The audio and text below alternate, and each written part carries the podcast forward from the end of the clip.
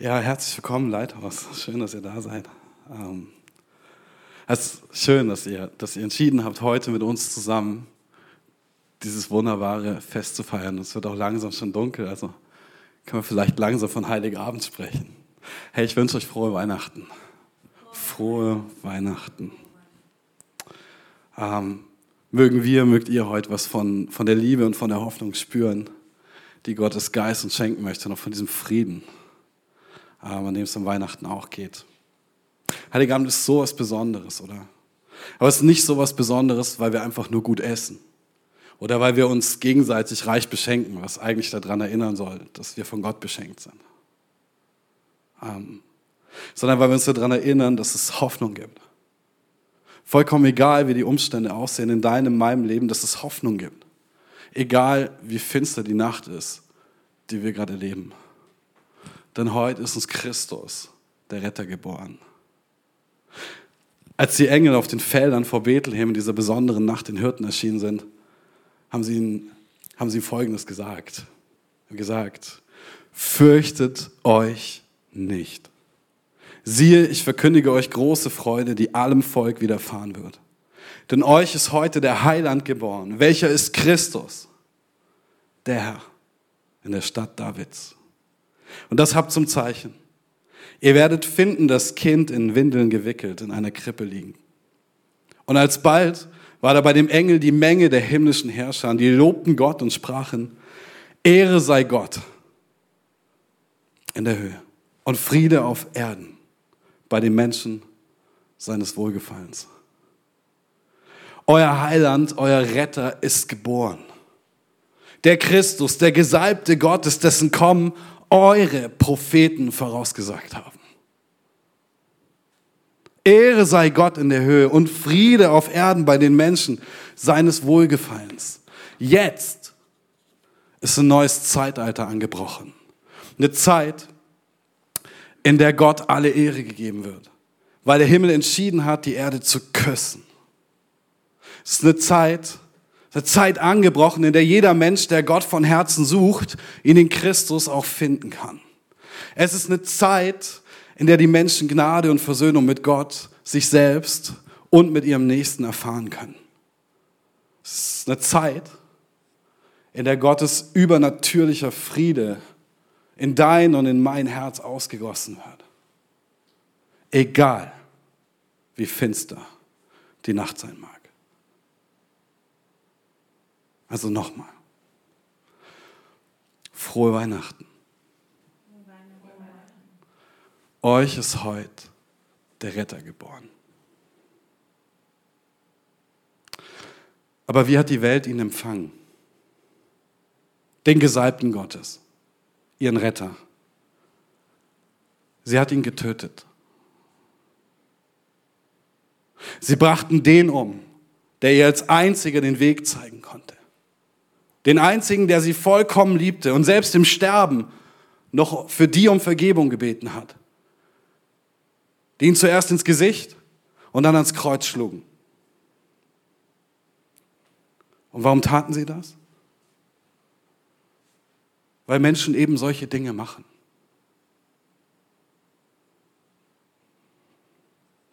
Der Mensch macht vor nichts halt. Er macht nicht halt vor dem Planeten, der uns anvertraut ist.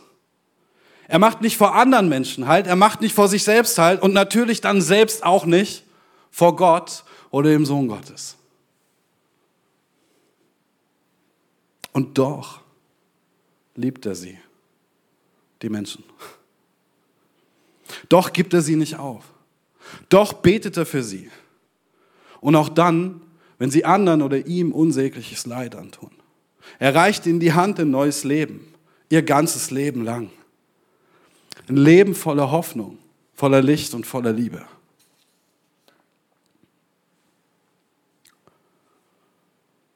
Matthäus Evangelium ist so der Bericht, in dem beschrieben wird, was passiert, als Jesus gerade geboren wird. Kommen die heiligen drei Könige, also die Weisen aus Morgenland. Also die Sterndeuter, sagen manche Übersetzungen, aber eigentlich steht da Magier, also die Magier aus dem Jesus wurde in Bethlehem geboren, einer Stadt in Judäa. Herodes war damals König. Da kamen einige Sterndeuter aus einem Land im Osten nach Jerusalem und erkundigten sich. Wo ist der neugeborene König der Juden? Wir haben seinen Stern aufgehen sehen und sind aus dem Osten hierher gekommen, um ihm die Ehre zu erweisen. Als König Herodes das hörte, war er bestürzt und mit ihm ganz Jerusalem. Er rief die obersten Priester und die Schriftgelehrten des jüdischen Volkes zusammen und fragte sie, wo soll dieser versprochene Retter denn geboren werden? Sie antworteten, in Bethlehem, in Judäa, so heißt es schon im Buch des Propheten. Bethlehem, du bist keineswegs die unbedeutendste Stadt in Juda. Denn aus dir kommt der Herrscher, der mein Volk Israel wie ein Hirte führen wird. Daraufhin ließ Herodes die Sterndeuter heimlich zu sich kommen, fragte sie aus, wann sie den Stern zum ersten Mal gesehen hätten. Anschließend schickte er sie nach Bethlehem. Erkundigt euch genau nach dem Kind, sagte er. Und gebt mir Nachricht, sobald ihr es gefunden habt. Ich will dann auch hingehen und ihm Ehre erweisen. Nach diesem Gespräch gingen die Sterndeuter nach Bethlehem. Derselbe Stern, den sie schon beobachtet hatten, als er im Himmel aufging, führte sie auch jetzt. Er blieb über dem Haus stehen, in dem das Kind war. Als sie das sahen, kannte ihre Freude keine Grenzen. Sie betraten das Haus, wo sie das Kind mit seiner Mutter Maria fanden, fielen vor ihm nieder, ehrten es wie ein König. Dann packten sie ihre Schätze aus, beschenkten das Kind mit Gold, Weihrauch und Myrrhe. Im Traum befahl ihnen Gott, nicht mehr zu Herodes zurückzugehen. Deshalb wählten sie für ihre Heimreise einen anderen Weg. Da kommen diese Sterndeuter aus dem Osten. Persien, Iran, Irak. Und sie folgen diesem Stern, den sie gesehen haben, den sie deuten. Ihre Kultur deutet Sterne. Astrologie. Sie wollen Zeiten einschätzen. Sie sind Magier, sie sind Okkultisten. Sie sind nicht gerade das, was man sich im geheiligten Israel oder in der Kirche vorstellen würde. Und doch ruft Gott sie.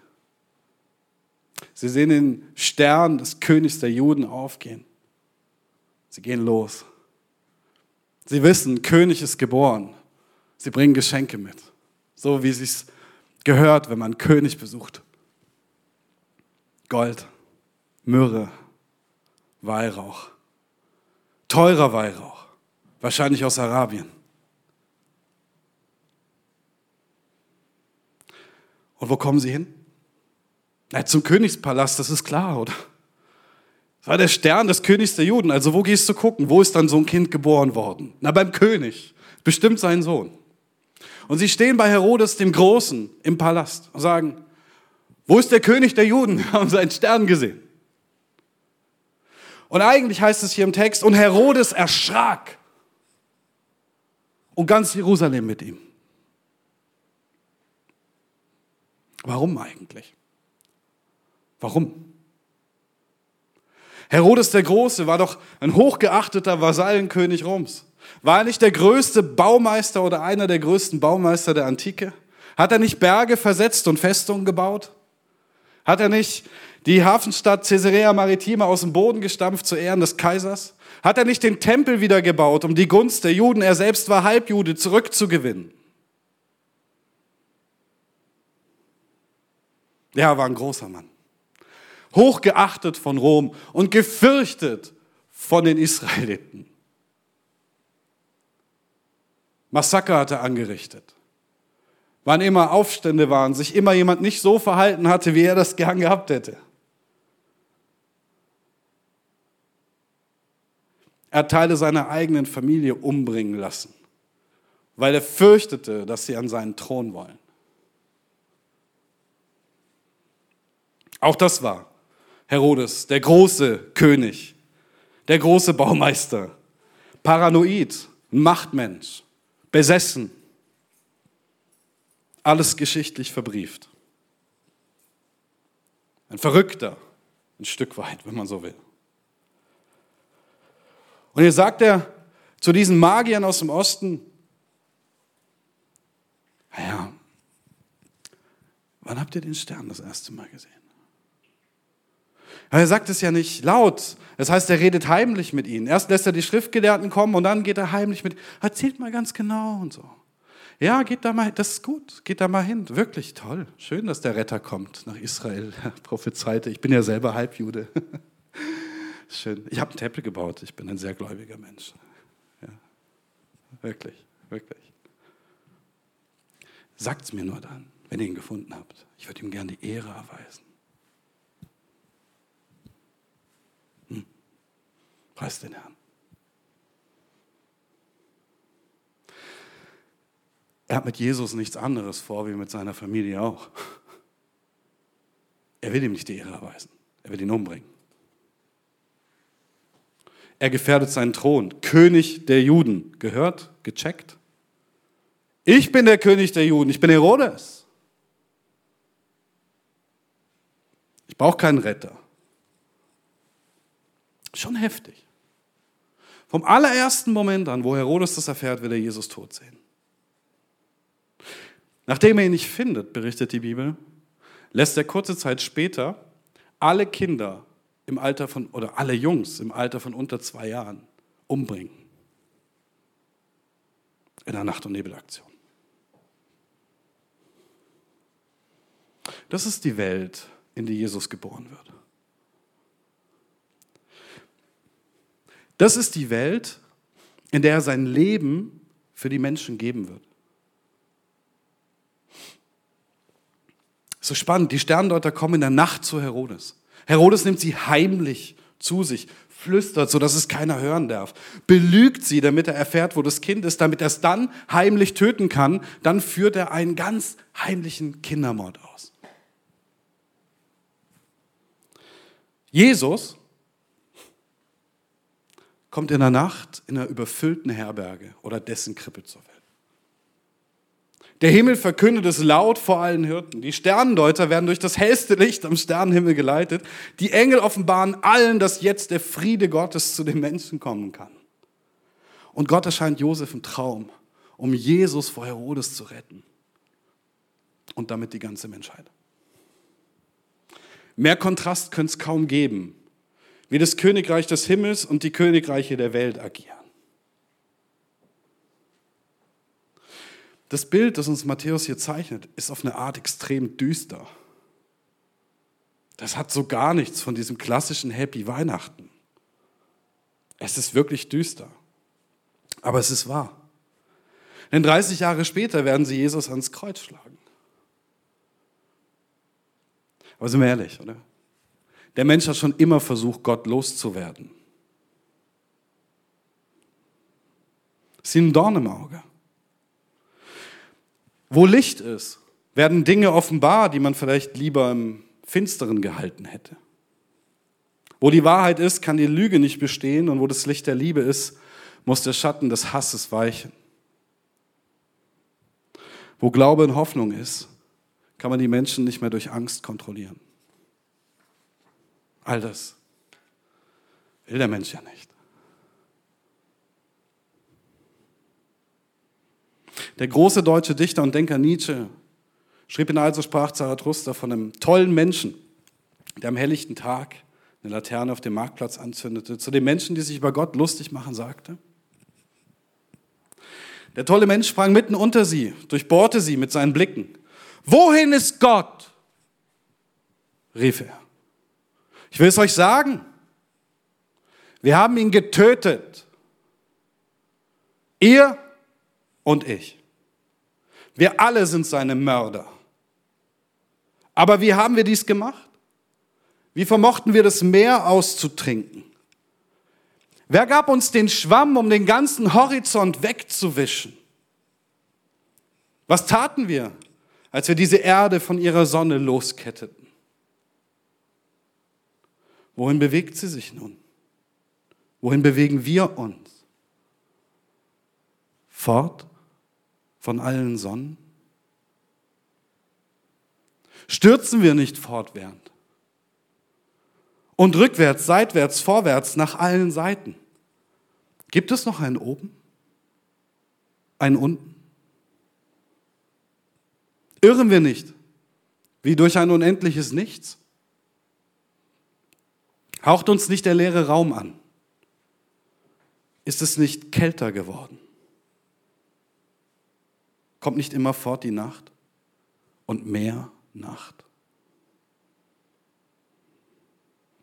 Müssen nicht Laternen am Vormittage angezündet werden? Hören wir noch nichts von dem Lärm der Totengräber, welche Gott begraben? Riechen wir noch nichts von der göttlichen Verwesung? Auch Götter verwesen.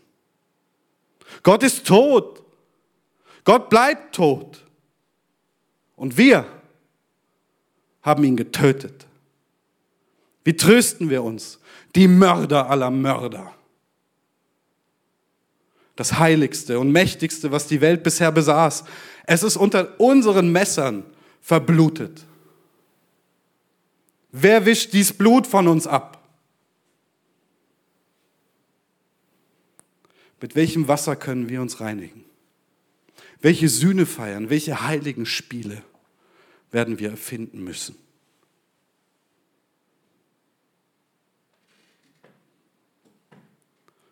Was DJ anspricht, ist natürlich auch geprägt durch die Zeit der Aufklärung. Wir brauchen keinen Gott, Gott ist tot.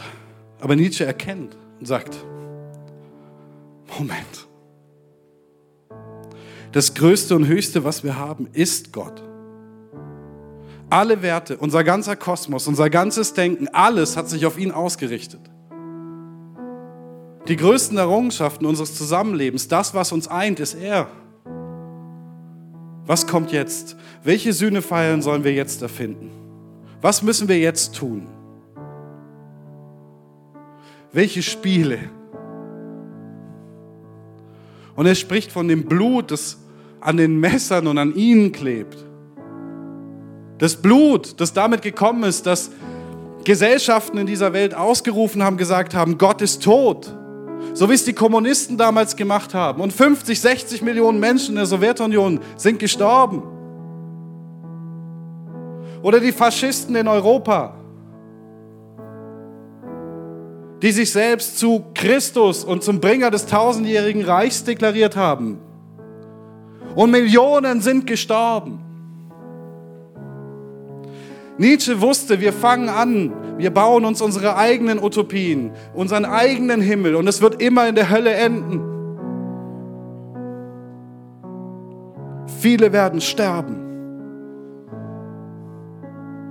Unter den Machthungrigen und Wahnsinnigen, dem Ego, dem selbst Gott sein wollen der Menschen.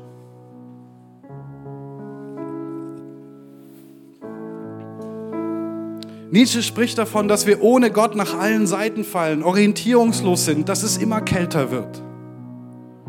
Er beschreibt, wie wir schon am Vormittag Laternen anzünden müssen, damit wir nicht in der Finsternis vergehen. Er fragt, welche Sühne feiern, welche heiligen Spiele müssen wir noch erfinden. Ach, und was haben sich die Ideologien und die Systeme dieser Welt daran versucht und gemacht, die Kirche mit ihren heiligen Messen zu ersetzen oder die Konfirmation oder die Kommunion. Sie in irgendwelche Jugenden zu ziehen, die Jugend, ne? Ihnen das Gefühl von Wichtigkeit und Sinn zu vermitteln. Alles Ersatzreligion. Zum Bösen, nicht zum Guten.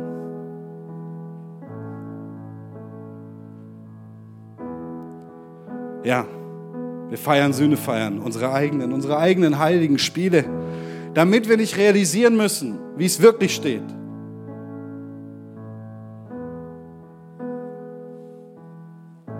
Die Menschen sind Gott losgeworden. Aber dafür haben sie sich selbst zu Göttern erhoben. Wenn ich die Konflikte und die Kriege in dieser Welt sehe, jeden Tag.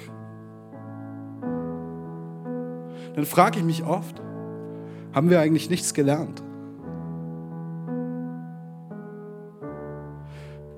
Wenn ich sehe, wie Herrscher auch heute noch nach absoluter Macht streben und Menschenleben einfach nichts zu zählen scheint, dann frage ich mich, kann es noch sowas wie Gerechtigkeit geben in dieser Welt? Wenn ich sehe, was Menschen sich immer wieder gegenseitig antun, dann frage ich mich, kann es noch sowas wie Liebe geben in dieser Welt?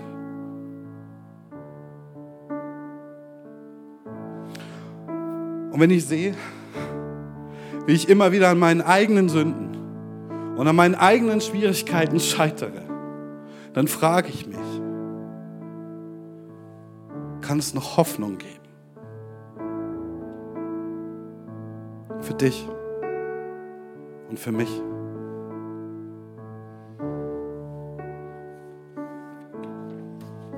Ja, und dann, dann feiern wir Weihnachten.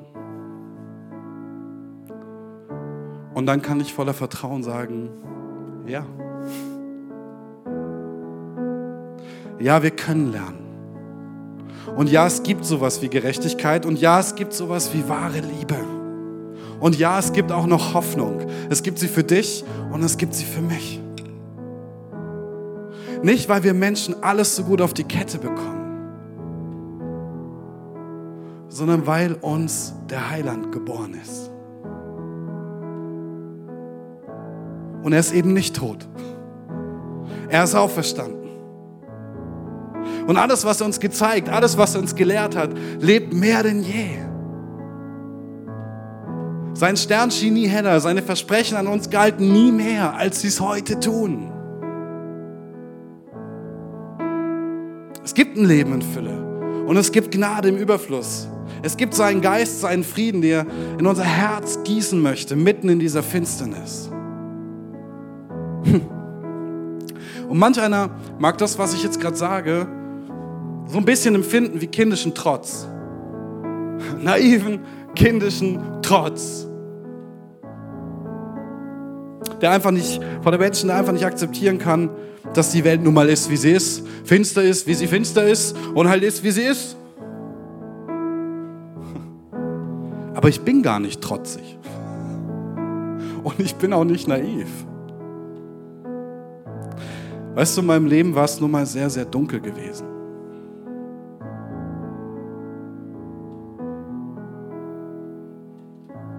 Und als es so dunkel wurde, und es mir überhaupt nicht gut ging und ich gefroren habe,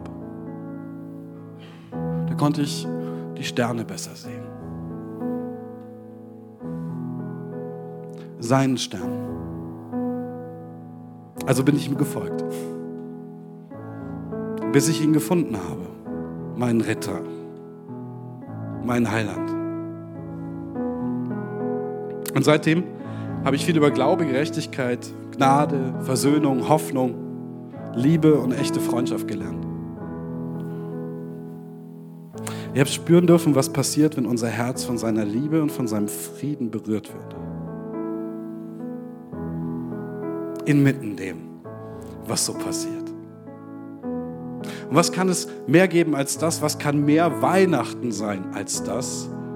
Als dass Gott dich mit seiner Liebe und mit seinem Frieden berührt. Und mit seiner Perspektive auf die Ewigkeit, seinem Hey, du bist sicher in meiner Hand. Ich sehe dich und ich sehe alles ganz genau.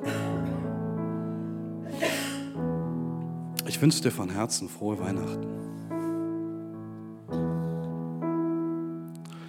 Mögest du in der Stunde der Finsternis seinen Stern am Himmel sehen. Mögest du ihm folgen, wohin er dich leitet und mögest du am Ende deiner Reise sagen können, ich war verloren. Aber Christus, mein Retter, hat mich gefunden.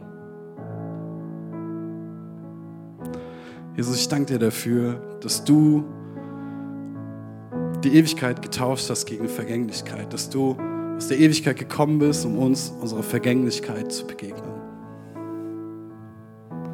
Ich danke dir, dass du gekommen bist, um Licht in unsere Finsternis zu bringen, das Licht in unserer Finsternis zu sein. Und ich danke dir, dass du Hoffnung bringst, ähm, wo Hoffnungslosigkeit ist. Ich danke dir für alles, was du uns gesagt hast, all das, was du uns gelehrt hast, Herr. Von vergebt, wie ich euch vergeben habe, über Halt die andere Wange hin, überlieb deinen Nächsten wie dich selbst, überlieb deine Feinde und bet für die, die dich verfolgen, bis über alles, was du uns gelehrt hast und was du vorgelebt hast.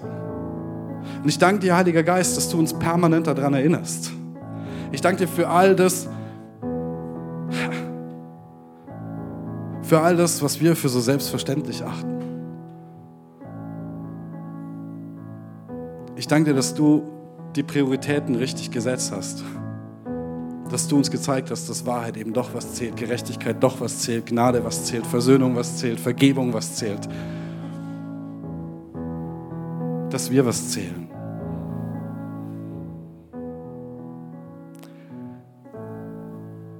In Jesu Namen Amen und frohe Weihnachten.